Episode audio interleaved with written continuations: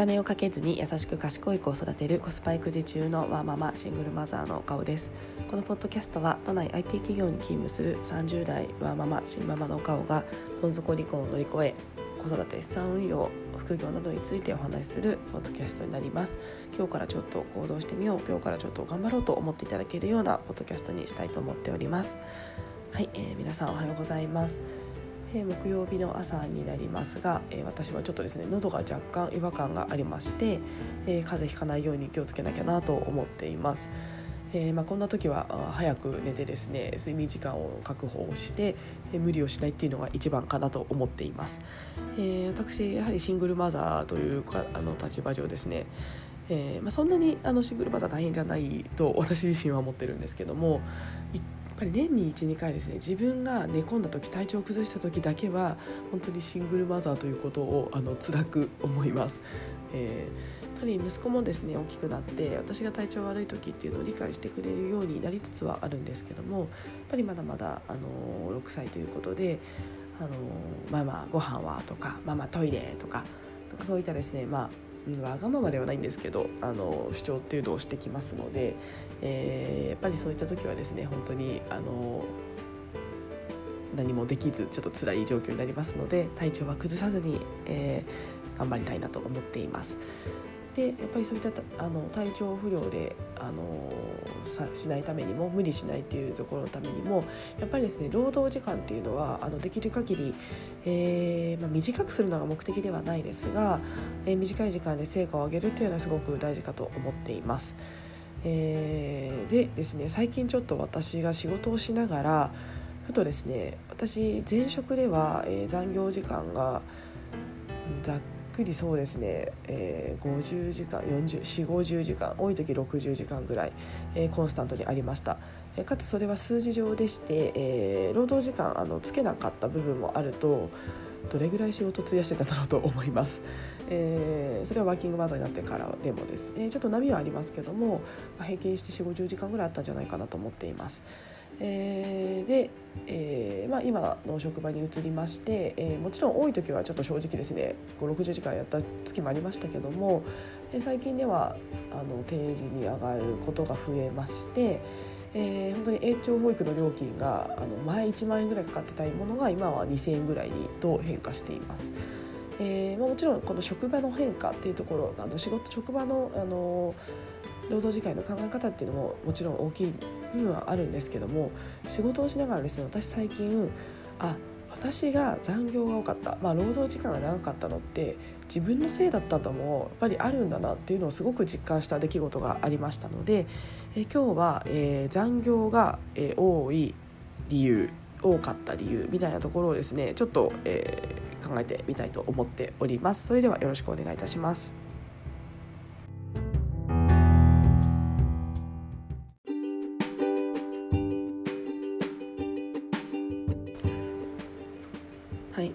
皆さんは残業多いでしょうか、えー、時短で働いているのに残業多いとか、まあ、フルタイムで働いている中で、まあ、延長を保育をすごい使ってるとか、えー、家に持ち帰って仕事をしているとか、まあ、そういった方々ももしかしたら多いのかななんて思っています。えー、それです、まあ、私は本当に残業が過去すごい、まあ、多い、えー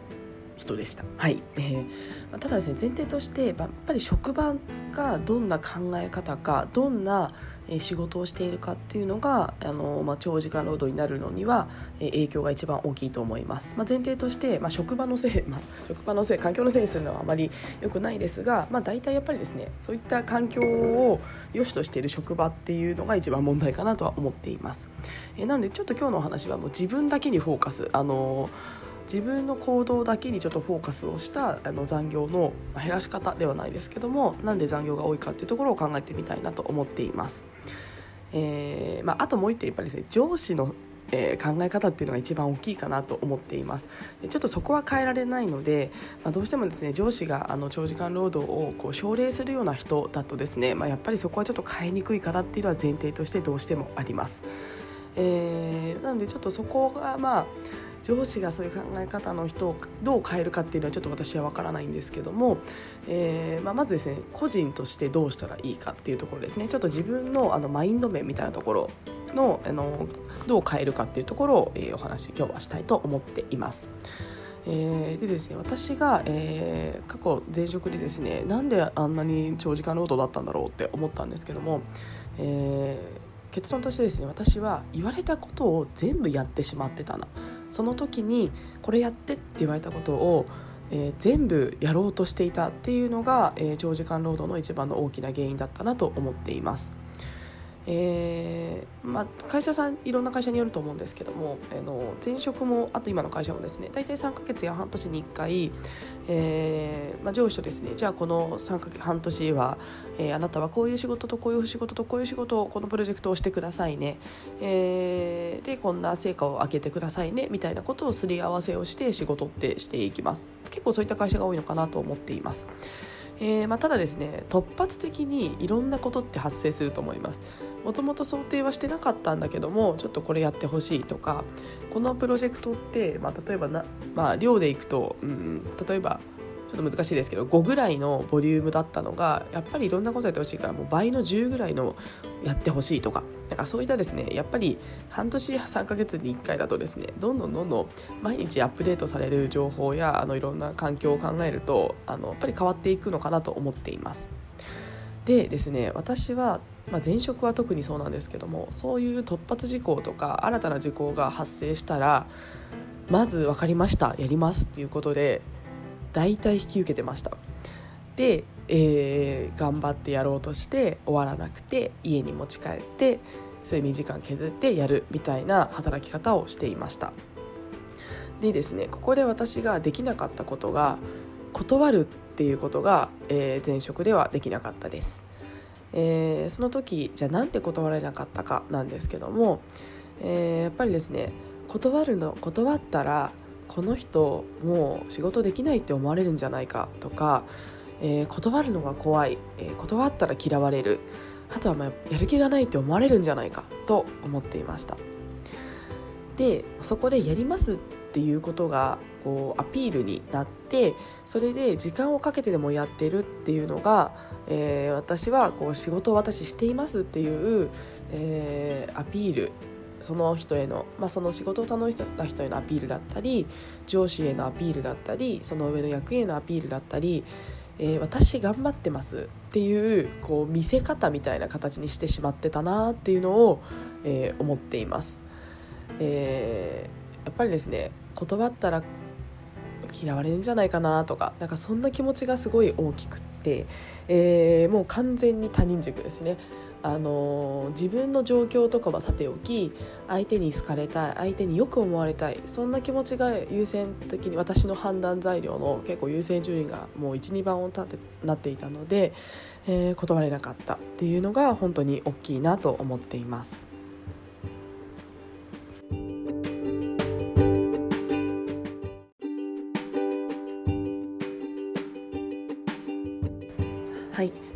ですね結局そうやった引き受けても、えー、大体全部中途半端になってしまって、えー、まあ、何も達成できないというか当初やらなければいけなかったこととかもですねじゃあのパフォーマンス高くできていたわけではなくて、えーまあ、そうするとですね、まあ、すごい評価もよく良かったかというと、え結局良くないんですね、まあ、悪くはないんですけども、まあ、頑張ってたけどねみたいな感じにやっぱりなってたなと思います。まあ、その当時の私はえなんでこんなに頑張ってるのに上司は評価してくれないの？と思っていました、えー、まあそんなところからですね あの私は転職をあの考え始め決意し転職してしまったので、まあ、ある意味良かったなと思ってるんですけども、えー、まあ、ただですね、まあ、今思うと、えー、上司や会社として、えー、これをやってって言われたことをまあ、全うしていないわけではないですがそこへの高いパフォーマンスではなくてそれ以外の要素をいろいろやってしまって、まあ、全体的なパフォーマンスが落ちてしまったのかなと振り返ると思います。えー、でじゃあ私はその時何をすればよかったかなんですけども、えー、まあ、ただ断るっていうのではなくて、えー、それを今やるべきなのか今やらなければいけないのかっていうのをですね、えー、その時のチームの状況だったり会社の状況を考えてそれを上司と相談するっていうそしてじゃあ今回は、えー、優先順位はこっちだからこっちを全うしようとか、まあ、そういった相談をして、えー、自分がやるべきことを明確にすればよかったなと思っています。まあ、これは前提として上司が聞いてくれる人っていうのがあるので、まあ、上司がもう変な上司というかもう何でもやれみたいな上司だともう多分意味がないんですけども、えー、まあ、ただですね勝手に全部自分で抱え込まないで、えー、上司にですね今こんな話も来てるんだけども、えー、私はこれを全うした方がいいと思うと。じゃあこれってちょっといろんなことを考えた上でどっち優先で順位ですかねとか会社の状況を考えたら私はこの突発事項のこっちの方が優先だと思うんですけどもこっちにパワーかけてこの今回やらなければいけなかったことはちょっと来期に延長させてほしいとかそういったですねただ自分がキャパオーバーだからあの調整してほしいではなくて会社として何が優先順位ですかっていうところを自分の考えも踏まえて、えー、調整して、まあ、あの自分の時間もあのそんなに労働時間長くなりすぎないレベルだったり、まあ、自分のキャパシティをちゃんと理解をしてそこに合うレベル合うかちょっと超えるぐらいのレベル、まあ、そこのさじ加減は難しいんですけども、まあ、そういったところにあの落としどころを見つけるっていうようなのを上司に相談すればよかったなと思いました今振り返ると。はいでえー、上司の立場で考えるとえーまあ、例えば私が勝手にです、ね、いろんな仕事を抱え込みすぎて、まあ、上司としては私に例えば A っていう仕事を全うしてほしいってお願いしていたのに、えー、気づけば A っていう仕事が、まあ、ちょっと中途半端で B とか C っていう仕事をいろいろやってたってなるとですねで勝手にキャパオーバーになって、えー、なんか辛そうみたいな。で体調を崩してるみたいなところを見ると、まあ、上司もですねあれ？って思っちゃうと思います上司も私が A っていう仕事をやってくれるっていう形で、えー、とグループだったりチームのあの仕事を設計しているので、えー、そうじゃない仕事でパワーをかけすぎてしまってさらにキャパオーバーになってしまってたら、まあ、上司の計画にも合わなくなってしまうと思うんですね。えー、なので、えー、やっぱり都度、え、上司に相談をするだったりとか、え、自分自身もですねその仕事を、えーまあ、例えば B っていう仕事が突発的に来てしまった時に、まあ、その場で断ることはちょっとできないかもしれないですけどただあの断るというか延期するだったり他の人にやってもらうだったり自分じゃなくてもいいんじゃないか自分じゃない人がやった方がむしろいいんじゃないかみたいな視点をきちんと持って会社として、えー、自分のポジションだったりをいろいろ考えた上でえー、断ったり調整したり上司と相談したりっていうことをすればよかったなと思っています。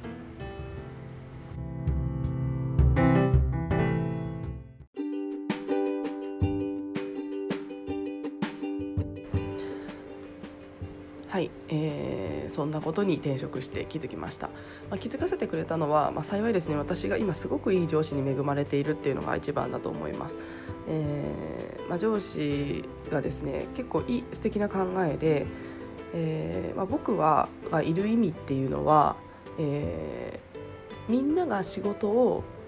前に進められることそして軌道修正してあげることが僕の役割だから、えー、僕は別に実務とか全然持ってないから正直楽させてもらってるよって。ただみんなが、えーと、やってくれてるからこそ自分がいる存在意義っていうのは、えー、ちょっとでもみんなが迷った時に進ませてあげること。なんかベクトルがちょっとずれちゃってた時にこちらよって正してあげること。それだけだよみたいなことを言ってくれました。もうなんていい上司だと思いました。えー、で、まあ、そんな形でですねと、あのー、相談をいろいろする中で、まあ、先日まさにですねあの A っていう仕事を私はやってるんですけども、うん、ちょっと表現難しいんですが A の仕事にもっとこう B みたいな要素がちょっと出てきちゃったみたいな仕事がありました。で、えー、それが結構私がやったことがない仕事で結構難しくて全社的にもいろんな調整をしなければいけないものであこれも私3月末までやらないとちょっと無理かもは考えるだけで嫌だなみたいなことを結構思っていました。で、まあ、何気なくですね上司に、まあ、こんな話も出てるんですよねみたいな話をしたところ、えー、いやそれいいよみたいな。それはやらなくていいよまだ。かつそれやるとしたら来期でいいしかつそれは、えー、カオさんがやることじゃないよ。カオさんじゃない何々部がやった方が多分あの業務的にもいい話だからカオさんが抱える必要ないよって言ってくれた時にはって私は今回のことを気づきました。私はただ私がその B っていう仕事を言われたのは別の部署の人から言われたんですけどももう私もやらなきゃやらなきゃっていう思考になっていてえどうやってやれるんだろうでもできないかもみたいなこうずっとあの23日考えてたんですけども上司からするとそれは自分の部署の管轄外の仕事だからそれを私がやってしまうと、えー、上司としてはやってほしかったことがおろそかになるリスクがあるのでえー、やっぱりそこは違うし今回僕がお願いした A っていう仕事のではあの3月末までやらなきゃいけない仕事ではないからいいよそれはあの断っていいよということを言われました。その時に私はあ私は断らずに全部抱えるっていうのが前職での自分の課題問題だったのかななんていうのをですね気づきました、まあ、その後上司とそんな話をしてたんですけども。そうだね顔顔さんは抱えすぎちゃうタイプだからねみたいなこと言われてあのちゃんとそうあのそこはあの何をしなきゃいけないのかとか今何がこの会社に必要かっていうのを考えて、え全体最適を考えられるといいよねみたいなことを言われましてああなるほどって自分がただ頑張るだけ頑張ろうとしてさらにそれをアピールポイントにするっていう考えが私はちょっと良くなかったんだなっていうのに、えー面談をしていて気づきました。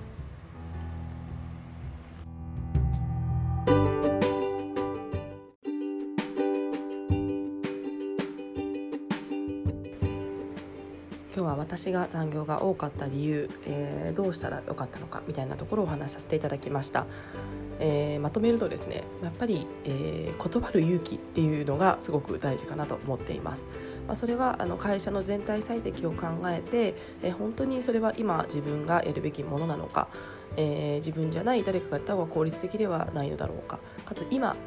えー、やるべきなのかみたいなところですね、まあ、そういったところをこう俯瞰的に考えて、えー、その仕事をやるやらないを判断する、まあ、そういった部分をちゃんと上司と相談する。っていうところを、えーと、やるべきだったなっていうところが1点あります。でもう1点は、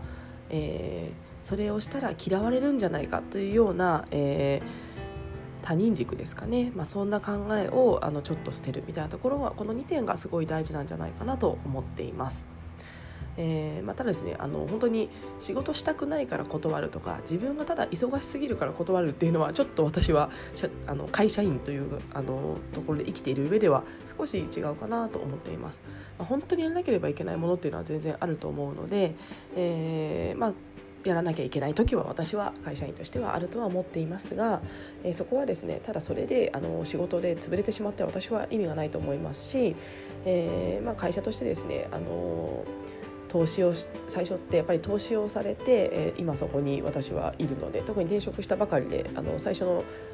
3ヶ月や半年って、まあ、正直ですねコストよりもあの低いパフォーマンスだったと思います、まあ、なので投資をしてくれた分ですねあの自分のあのキャパシティっていうのをコントロールをして、えー、ちゃんとパフォーマンスが出せる状態を自分でキープするっていうのもですねあの社会人会社員にはすごく必要なのかなと思っています。はいえーまあ、そういったですね、まあ、本当に何か仕事が来た時に、えー、断る勇気を持つ、えー、上司とすり合わせるこの2つを実行することで、えー、もしかしたら残業がちょっと多い人っていうのもですね、あの多少変わることもあるかなと思っています。私はもう全然変わったので目から鱗になってます。はい。えー、あとはですね私はあのちょっと以前のポッドキャストでも配信したんですけどもえ今の私のあの思考がですね人生の年収最大化っていうような視点になっています。えー、会社員としての年収だけではなくて、えー、プラスアルファ個人で、えー、何かを稼ぐ力っていうのをつけたいなと思っているので、えー、そう考えると、えー、本業を頑張ることもちろん本業を頑張ることは私は大事だと思ってますし本業で成果を上げることがですね、あの手を抜くつもりは全然ないんですけども、えただ短い時間できる限り時間はかけすぎないで、えきちんと、あの家に帰って息子との時間を過ごしてかつそのちょっとだけ浮かせるこの12時間この12時間を、これからの自分の将来の、年収という最大化っていうところに向けて投資したいなと思っています。私今こういったポッドキャストあの配信できてますけどもこれ前職だったらできてなかったと思います前職はあの本当にこれ今ぐらいの時間はですね起きて仕事してました。あのパソコンパチッと立ち上げてあの仕事してました。ので前職だったらちょっとできなかったなと思います。なので今って、えー、幸いあの残業時間があの短くなれましたので、えー、そのあの自分の12時間っていうのを作ることができました。えー、なのでその12時間をこれからもキープし続けるために、まあ、もっと本当は欲しいですけど多分どの会社に行っても多分ですねフルタイムで働く以上自分の時間は12時間はあの変わらないかなと思っているので、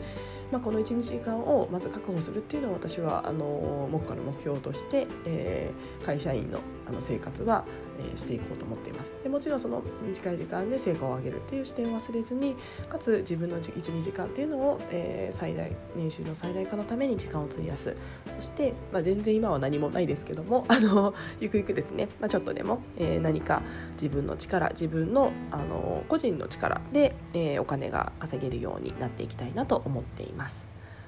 はい。えー、では今日は、えーま、残業についてちょっとお話をさせていただきました、えー、私が本当にですねあのあこれが原因だったんだなとですね 本当にあの先日あの上司と話をして思っていたことだったので、えー、どなたかのお役に立てればと思いまして、え、シェアさせていただきました。はい、えー、特にワーキングマザーワーキングファザーの方は時間っていうものといろいろ戦いながらあの日々仕事をしているかと思いますのでちょっとでも誰かの参考になれば嬉しいなと思っております。